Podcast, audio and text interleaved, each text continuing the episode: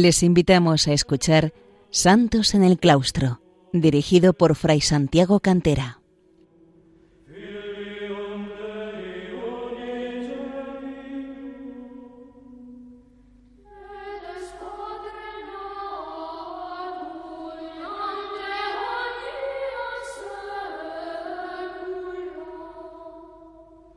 Bienvenidos queridos oyentes de Radio María a un programa más de Santos en el Claustro, el programa que dedicamos entre mi hermana Margarita y un servidor a los santos y a las santas que han brillado en la vida monástica a lo largo de los siglos. Hoy queremos fijarnos en San Juan Damasceno. Hablábamos en otro programa anterior, hace unos días, de la figura de San Sabas, Marsaba, el santo monje que había fundado el monasterio que lleva su nombre entre Jerusalén y el Mar Muerto. Y hoy nos vamos a fijar en uno de los discípulos, en uno de los monjes que con el tiempo brillaría en este monasterio. Juan Damasceno, Joanna Aldinaski, como se dice en árabe, eh, su nombre de nacimiento era Mansur ibn Sarhum al-Taglibi, puesto que era de una familia eh, siria de Damasco, como su nombre eh, dice. Era fue un teólogo y monje sirio, doctor de la Iglesia, mm, denominado como tal, designado como tal por el Papa León XIII en el año 1890, brilló en este monasterio de San Sabas. La fiesta en la Iglesia Latina se ha venido celebrando el 27 de marzo, antes de la reforma hasta la reforma litúrgica eh, posterior al Vaticano II, y actualmente, después de dicha reforma, se celebra el 4 de diciembre, igual que otros santos de ese día como Santa Bárbara. La veneración eh, que recibe eh, tiene lugar sobre todo en la Iglesia católica y en la Iglesia ortodoxa. También en algunas iglesias protestantes eh, tiene una veneración relativa como la que tienen los santos, por ejemplo en la Iglesia luterana. Y es patrono de pintores, ya que, como veremos, defendió la iconodulia, es decir, el culto a las imágenes, frente a la iconoclastia, a aquella herejía que luchaba contra el culto a las imágenes por verlo como algo impropio del cristianismo. Debemos referirnos al marco histórico, en primer lugar, para entender por qué la figura de San Juan Damasceno eh, tiene ciertas características que eh, la explican. Siria y Palestina, en la época en que nos movemos, entre el siglo VII y el VIII, eh, se hallaban dentro del marco del Imperio Bizantino, cuando eh, y pasa en, esta misma época a la dominación islámica. San Juan Damasceno vive aproximadamente entre el 675 y el año 749. Siendo eh, el imperio bizantino el que dominaba, entre los años 610 y 628 se produjo la dominación persa del imperio persa sasánida, que realizó algunas persecuciones contra los cristianos fieles a Bizancio. Los persas profesaban la religión mazdeísta, derivada en gran medida de algunas antiguas tradiciones persas, iranias y también de la predicación del profeta eh, Zoroastro o Zaratustra. También en esta época, en el siglo VII, se conoce eh, dentro de la zona de Siria y Palestina la división entre los cristianos, que venía de unos siglos antes, sobre todo el siglo V.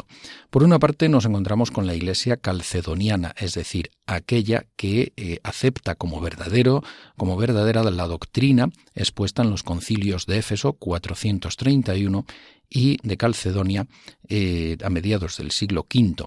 Es la mm, doctrina católica ortodoxa y esta iglesia calcedoniana es la que será denominada en Siria como iglesia melquita. Frente a ella existe la iglesia monofisita o jacobita, es decir, la que sostiene que en Jesucristo hay una sola naturaleza, que la naturaleza eh, divina absorbido a la humana, aunque reconoce a Jesucristo también como hombre, pero eh, viene a negar su naturaleza humana, que ha venido a ser absorbida por la divina. Y la iglesia nestoriana o de Persia, que es aquellos que sostenían el error de que en Jesucristo existen dos eh, personas, una persona divina y una persona humana. Y por lo tanto la Virgen María, en consecuencia, solo sería madre de la persona humana y no verdadera madre de Dios. La doctrina de Calcedonia, de Efeso y Calcedonia, afirma que en Jesucristo hay una única persona que es divina, la segunda de la Santísima Trinidad, el Logos, el Verbo de Dios, el Hijo de Dios, que asumió la naturaleza humana, ha asumido la naturaleza humana y por lo tanto dispone de una mm, verdadera naturaleza divina y de una verdadera naturaleza humana. La conquista musulmana se produjo en, la, primera mitad del siglo VII. En el año 636 se rindieron Jerusalén y Damasco. La, rendición de Jerusalén la protagonizó el patriarca calcedoniano San Sofronio y la de Damasco el abuelo de San Juan Damasceno, Mansur ibn Sarjum.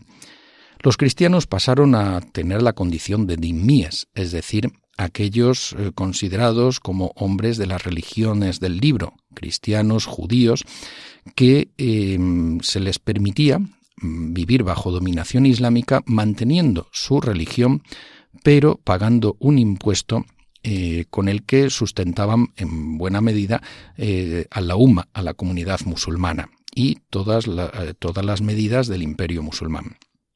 Entre los años 661 y 750, Damasco se convierte en la capital del Islam, el califato Omeya. Sube la, dinastía Omeya, después de lo que ha sido el que se llama el califato ortodoxo perfecto, que los musulmanes consideran como el que ha unido a todos, los cuatro primeros califas, y sube la persona de Muavilla o Muavia, gobernador de Damasco, que se convierte en el primer califa Omeya, al vencer a los partidarios de Ali, que van a ser los chiitas que eh, serán los que se escindan en una parte importante del mundo islámico, fundamentalmente en Persia, en Irán. Él instaura un califato hereditario, la dinastía Omeya, comienza o continúa, mejor dicho, la expansión islámica por vía de conquistas por otros territorios y mantienen los cargos a los cristianos de la administración bizantina, entre ellos la familia de San Juan Damasceno. Esto se debe a que todavía no había árabes bien formados, bien preparados para desempeñar cargos de responsabilidad y funcionarios, y necesitaban por lo tanto de la población cristiana. No existe todavía en esta época una hostilidad doctrinal ni política grande hacia los cristianos, ya que los árabes son una minoría y no tienen los musulmanes aún teólogos formados ni de altura a diferencia de los cristianos de tal manera que en un debate teológico los musulmanes se verían en una desventaja clara. Pero la condición de Dinni, no obstante, era una tentación para la apostasía, para los cristianos, ya que habían de pagar, siendo dimíes, la carga, habían de pagar la carga de los impuestos. La dominación bizantina, por otra parte, esto explica por qué algunos de estos pactos con los musulmanes era mal vista por los cristianos de Siria. Por una parte, los bizantinos habían sobrecargado de impuestos a la población siria y palestina para financiar el imperio bizantino, y por otra parte, los sirios sufrían muchas veces una prepotencia, una auténtica arrogancia por parte de los bizantinos, de los griegos, que venían a considerarse en gran medida superiores a los eh, habitantes de otras partes del imperio bizantino. Moavilla se valió de cristianos, así tuvo funcionarios eh, altos como Mansur ibn Sarhum, el abuelo de San Juan Damasceno, eh, también tuvo al preceptor de su hijo, que era un cristiano, a su propio médico, al poeta oficial de la corte, Ahtal, que era un árabe monefesita, y este circulaba con frecuencia por la casa de la familia de San Juan Damasceno. El sucesor de Muavilla, Yazid I, es un califa que vive durante tres años y mantiene prácticamente esta estructura. Eh, Mansur ibn Sarhum, el abuelo, se mantiene como, como ministro. Abd al-Malik, eh, califa entre el año 685 y el 705, comienza en esta época a degradarse el clima favorable a los cristianos. Se producen nuevos choques con Bizancio se va produciendo una arabización progresiva de la administración del califato, aunque mantiene al padre de San Juan Damasceno como responsable de Hacienda. Walid o Walid I, entre el año 705 y el 715, desencadena una, una mayor presión contra los cristianos lleva a cabo la confiscación de la iglesia de San Juan Bautista de Damasco, produce eh, desarrolla una masacre de prisioneros bizantinos en un momento de guerra contra los bizantinos, eh, promueve eh, o realiza la conversión a la fuerza de la tribu árabe jacobita de los Banu Taglib, se producen martirios de cristianos y también va desarrollando una expulsión progresiva de cristianos del gobierno y de la administración. Algunos funcionarios cristianos apostatarán y pasarán al Islam para conservar sus puestos, cosa que la familia de San Juan Damasceno jamás realizará. y en consecuencia también la Iglesia melquita dentro de este proceso de arabización va arabizándose también ella, van adoptando la lengua árabe y va adoptando algunas costumbres árabes, lo cual no quiere decir que adopten costumbres musulmanas. Omar II eh, es califa entre el año 717 y el 720, es un musulmán piadoso y en consecuencia aumenta la presión sobre los no musulmanes fuerza a las conversiones, excluyendo a los dimíes de la administración y llevando a cabo humillaciones sobre ellos, tales como llevar vestimentas distintivas, obligarles a rezar en voz baja, etc. Todo esto va a ser a producir un clima eh, propicio para las apostasías, es decir, para que algunos cristianos, lo mismo que algunos judíos, abandonen su fe y se pasen al Islam. Con el califa Walid o Walid II, en los años 743 a 744, se lleva a cabo el martirio eh, con el corte de la lengua del patriarca de Antioquía y del metropolita de Damasco por haber predicado contra el Islam. Es decir, como vemos, la presión sobre los cristianos va siendo cada vez mayor. Por lo tanto, el poder omeya en un inicio mm, mostró una tolerancia mayor hacia los cristianos, utilizó a los cristianos en la administración y eh, descargó el peso fiscal, el peso de la hacienda, el peso de los impuestos sobre los dimníes, los hombres de las religiones del libro, judíos y cristianos. Pero progresivamente se fue llevando a cabo una arabización de la administración, fueron aumentando las limitaciones a los cristianos y se fueron promoviendo las conversiones forzosas o favorecidas. Por su parte, la Iglesia siria melquita, al no poder esperar el retorno del imperio bizantino, fue aceptando la dominación árabe islámica y eh, conoció un proceso de arabización, como hemos señalado. El reconocimiento califal lo obtuvo, es decir, el califa, los califas mm, reconocieron a unos patriarcas árabes melquitas en Jerusalén, Antioquía y Alejandría, que ya no eran bizantinos. Y al haberse independizado de Bizancio, la iglesia melquita escapó de la iconoclastia, de la que hablaremos, lo cual le llevó a defender la iconodulia, es decir, el culto a las imágenes. El siglo VIII, frente a estas circunstancias adversas, no obstante, es el período más brillante para la Iglesia melquita y supone el siglo de oro de su pensamiento teológico. En la primera mitad del siglo VIII, Siria fue conociendo una islamización progresiva de la población autóctona, se convirtió, como hemos visto, en el centro político del mundo musulmán y la lengua griega fue siendo desplazada cada vez más por la lengua árabe. Hacemos una pausa musical escuchando a Sor María Queiruz cantando eh, algunos himnos y algunas piezas litúrgicas de los oficios orientales.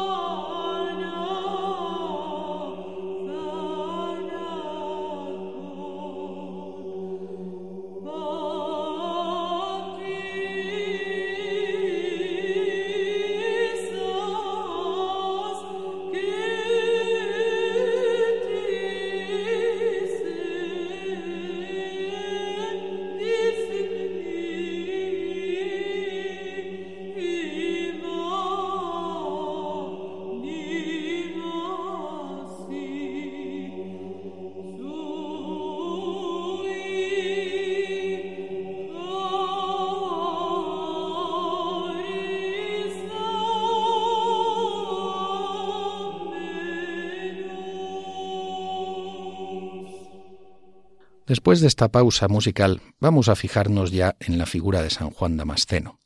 Las fuentes para su vida son sobre todo algunas biografías antiguas, que son numerosas. La más importante es una escrita en árabe del siglo IX, traducida al griego por un tal Juan Patriarca de Jerusalén. Pero existen también otras referencias, incluso de sus enemigos, enemigos cristianos, o algunas referencias también entre los musulmanes. La familia era la familia de los arjúnidas, altos funcionarios encargados de los impuestos, primero para el imperio bizantino también bajo la dominación persa para el imperio persa sasánida y finalmente para el califato omeya. La verdad es que se fueron adaptando a las circunstancias en cada momento. Era una familia de origen sirio, pero de cultura griega y de fe ortodoxa calcedoniana, de fe católica, como la élite de las grandes ciudades, pues la mayoría de la población siria hablaba un dialecto arameo y profesaba el cristianismo jacobita, monofisita. El abuelo Mansurim Sarhum, a quien nos hemos referido varias veces, era el perceptor de impuestos de Damasco y de la región, con Bizancio, con los persas entre el año 610 y el 628, y de nuevo con Bizancio cuando eh, dominó sobre los persas, cuando venció a los persas. Pero el emperador bizantino, Heraclio, impuso una multa razonable, ciertamente, a Mansur ibn Sarhum por su infidelidad, al haber aceptado eh, mantenerse en el cargo con los persas. Esto hizo que eh, Mansur ibn Sarhum adoptase una actitud hostil de réplica hacia el emperador Heraclio y parece que esto influyó en que pactase la rendición de Damasco ante los musulmanes, lo cual hizo que fuera considerado traidor por Bizancio. Mantuvo el cargo con el califa Muavilla, el primero de los Omeyas, como vimos, y además lo convirtió en su hombre de confianza y en el representante oficial de la comunidad calcedoniana, de la comunidad eh, que podemos decir melquita. En el año 661 fue promovido al cargo de responsable general de la administración fiscal de todo el imperio musulmán. El padre de eh, San Juan Damasceno, hijo de Mansur ibn Sarhum, era Sarhum ibn Mansur, Sarhum hijo de Mansur. Sucedió a su padre en sus funciones y su poder fue creciendo conforme a las conquistas islámicas. Fue amigo íntimo del califa Yazid I y del poeta cristiano Ahtal, que eh, abundaba en su presencia en la casa de los Arjúnidas. Intervino también, no obstante, el padre San Juan Damasceno positivamente en favor de los cristianos y siempre se mantuvo fiel a la fe. San Juan Damasceno nació hacia el año 675, según eh, la mayor parte de los autores contemporáneos, aunque otros datan la fecha años antes, hacia el año 652 o el 655. Pasó su infancia y su juventud en Damasco y desde los 12 años tuvo por preceptor a un monje siciliano, Cosmas. Aprendió lenguas, el griego, el siríaco y el árabe. Achtal, el poeta oficial, era un habitual de la casa familiar, como hemos dicho. Adquirió una sólida formación griega, como lo refleja en sus escritos el amplio conocimiento de los filósofos griegos. Ayudó a su padre hacia los 20 años. Entró en la administración califal, posiblemente como perceptor de impuestos entre los cristianos de Damasco y de la región. Y ahí conoció las luchas políticas y religiosas internas de la comunidad musulmana entre otras cuestiones, las discusiones teológicas que comenzaba a haber entre los musulmanes sobre la omnipotencia divina y el libre albedrío, este va a ser un tema que ocupe la mitad de uno de sus escritos, que es la controversia entre un musulmán y un cristiano, un escrito apologético defendiendo el cristianismo frente a los argumentos del Islam. Con el califa Omar II, como dijimos, entre los años 717 y 720, se produjo la exclusión de los no musulmanes de las funciones administrativas. Pero eh, San Juan Damasceno en vez de apostatar, como otros hicieron para conservar el puesto, prefirió renunciar a los honores, a los cargos, a las riquezas y se decidió abrazar la vida monástica en Mar Sabá, en el monasterio de San Sabas, situado, como decíamos, entre Jerusalén y el Mar Muerto. Como monje en San Sabas eh, podemos contarlo desde los años precisamente de Omar II, sin una fecha exactamente precisa, entre los años 717 y 720, em, con unos 35, 40 años de edad aproximadamente. La Laura, o Gran Monasterio de Marsaba, era un gran centro intelectual y espiritual, se convirtió en el foco y hogar del pensamiento teológico melquita y brilló al principio del siglo VIII. Sus monjes lo sabía de lengua siríaca y de lengua armenia, pero al mismo tiempo era un monasterio muy helenizado, donde se hablaba la lengua griega de, como vehículo cultural y para la liturgia. y al mismo tiempo el árabe era también muy utilizado en la vida corriente. Un monasterio políglota, por tanto, como políglota era la propia persona de San Juan Damasceno. Fue ordenado antes del 726 por el patriarca Juan V de Jerusalén y se convirtió además en el teólogo de este patriarca que le pidió escribir contra la iconoclastia. Así lo hizo redactando tres discursos que serían condenados después por el concilio iconoclasta de Hieria en el año 754. San Juan Damasceno explica así en la exposición de la fe eh, ortodoxa, de la fe católica, eh, el culto a las imágenes. Dice, puesto que algunos nos reprochan que veneramos y honramos la imagen de nuestro Salvador y de Nuestra Señora, y además de esto las de los restantes santos y compañeros de Cristo, habrán de oír cómo Dios desde el principio creó al hombre conforme a su propia imagen. Así pues, a causa de que nos veneramos unos a otros, si no es en cuanto hemos sido hechos conforme a la imagen de Dios, pues como afirmó Basilio, San Basilio Magno, que habla y sabe mucho de las cosas divinas, el honor de las imágenes pasa al modelo. Pero el prototipo es lo que se ha representado, aquello de donde sale el derivado.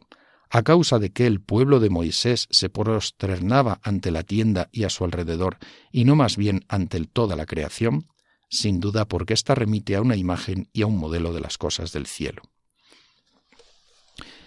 Pues contra la iconoclastia combatió, y también hizo otras críticas, eh, como hemos visto, contra el Islam en griego, una lengua que era inaccesible para los musulmanes, no la sabían leer. Murió antes del año 754. En el 750 había caído ya la dinastía Omeya y subió la dinastía Abasí, que trasladó el centro de poder, la capital del nuevo califato, a Bagdad, a Irak. Entre sus obras hemos señalado ya algunas son de la segunda mitad de su vida, todas ellas, ya como monje en Marsaba. En griego, era como las escribía, pues era la lengua cultural y litúrgica de la iglesia melquita en esta época. Algunos autores dicen que escribiría tal vez algunas obras en árabe, hoy perdidas. Es cierto que conocía perfectamente esta lengua, pero no parece probable que las escribiera, aunque sí es cierto que algunas obras suyas solo nos han llegado en versión árabe. El griego le permitía escapar al control musulmán, eh, puesto que solo hablaban el árabe, y manejar conceptos filosóficos y teológicos donde el árabe era aún pobre en este aspecto. Su obra magistral es La fuente del conocimiento, una obra tardía del año 753 que supone la primera tentativa de organización racional de la fe cristiana una verdadera suma teológica, como muchas veces se ha dicho. Se apoya en el pensamiento de la Sagrada Escritura de los padres griegos para elaborar la síntesis de las doctrinas definidas por los concilios ecuménicos de la Iglesia sobre Dios, la providencia, la revelación, la persona de Cristo, toda la fe cristiana. Va precedida por una doble introducción, Primero una filosófica, la parte conocida como dialéctica, donde ofrece una serie de definiciones de términos tales como naturaleza o fisis, persona, hipóstasis, etc. Y una introducción histórica, el libro de las herejías, con 100, 101 capítulos, la última de las cuales es el Islam, la que llama herejía o religión de los ismaelitas, a los que llama también sarracenos. Es el primer texto griego de la literatura cristiana sobre el Islam. Hay que considerar que los primeros cristianos consideraron habitualmente el Islam como una herejía o una secta. La tercera parte de la obra es la más famosa, es la fe ortodoxa o el compendio, la exposición de la fe ortodoxa, de la fe cristiana. Es la más conocida también con 100 capítulos y que viene a ser una suma teológica de toda la fe cristiana.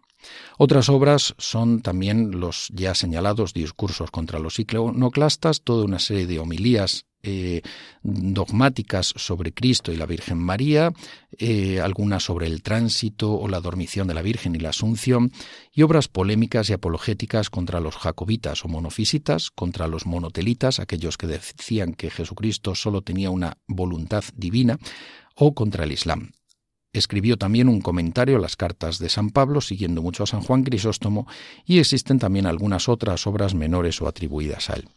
Concluimos el programa eh, con algunas referencias a su devoción profunda a la Santísima Virgen y cómo eh, resalta, por ejemplo, que es Madre de Dios y cómo San Joaquín y Santa Ana, personajes tomados de los Evangelios apócrifos, son adoptados así en la tradición cristiana, entre otros por San Juan eh, Damasceno, como personajes realmente a los que debemos venerar como santos. Dice, el exulte la naturaleza porque nace la cordera mediante la cual el pastor revestirá a la oveja y rasgará las túnicas de la antigua mortalidad. Dancen y canten a coro las vírgenes, porque nace la Virgen que, según lo anunciado por Isaías, concebirá y dará a luz un hijo cuyo nombre será Emmanuel, que significa Dios con nosotros. Oh Ana, pareja bienaventurada y en verdad irreprochable, por el fruto de vuestras entrañas sois reconocidos, de acuerdo con lo que en cierta ocasión dijo el Señor, por sus frutos los conoceréis. Vosotros habéis llevado una vida agradable a Dios y digna de aquella de quien habéis sido padres. Habiendo vivido con pureza y santidad, habéis producido la joya de la virginidad, o sea, aquella que fue virgen antes del parto, virgen en el parto y virgen después del parto, aquella que es virgen por excelencia y virgen para siempre, la que es virgen perpetua en el espíritu, en el alma y en el cuerpo. Por lo tanto, una defensa clara de la virginidad perpetua de María antes, en y después del parto. Ofrece algunos textos preciosos, como en una de las homilías sobre la dormición, de la Virgen, eh, haciendo una consagración a la Virgen. También nosotros hoy nos acercamos a ti, oh Señora. En verdad tú eres Señora Virgen y Madre de Dios. A ti vinculamos nuestras almas en la esperanza como a una áncora solidísima y totalmente segura. Te consagramos enteramente nuestra inteligencia, nuestra alma, nuestro cuerpo y todo nuestro ser, y según nuestra propia capacidad, te aclamamos con salmos, himnos y cánticos espirituales, aunque seamos incapaces de alabarte como es debido él recoge también una, mm, em, venerable eh, tradición tomada de los evangelios apócrifos y que forma parte de la fe de la Iglesia, como es la eh, que María fue preservada de la corrupción del sepulcro, que tuvo una dormición, un tránsito y fue elevada al cielo por los ángeles en su asunción, dogma que sería definido por el Papa Pío XII en 1950 y en él eh, la proclamación del dogma haría referencia precisamente a San Juan Damasceno. Dice San Juan Damasceno, ¿cómo era posible que la que albergó a Dios en su seno fuera devorada por la muerte? ¿Cómo podía ser absorbida por el infierno? ¿Cómo podía la corrupción atreverse a invadir el cuerpo que había recibido dentro de sí a la vida? Todas estas cosas en modo alguno podían afectar el alma y el cuerpo de la que fue portadora de Dios. Por eso ahora se alegran los cielos, exultan los ángeles, se regocija la tierra y saltan de gozo los hombres. El aire resuena con alegres cánticos. La noche oscura se despoja de la tristeza y fealdad de las tinieblas y se hace semejante al día con un esplendor gozoso y radiante de luz. La ciudad viviente del Señor Dios de los ejércitos es conducida hacia las alturas, llama a la Virgen ciudad viviente del Señor Dios y los reyes desde el templo del Señor de la esclarecida Sión ofrecen sus preclaros dones a la Jerusalén de arriba, que es libre y es su madre. Estos reyes son los apóstoles a quienes Cristo ha constituido príncipes de toda la tierra, los cuales ofrecen sus dones a la que es Virgen perpetua y Madre de Dios. Concluimos aquí este programa dedicado a San Juan Damasceno, doctor de la Iglesia, padre de la Iglesia Oriental, monje del monasterio de San Sabas. Hasta otra ocasión, que Dios les bendiga. Recuerden que pueden escuchar el programa en el podcast y escribir a santos en el claustro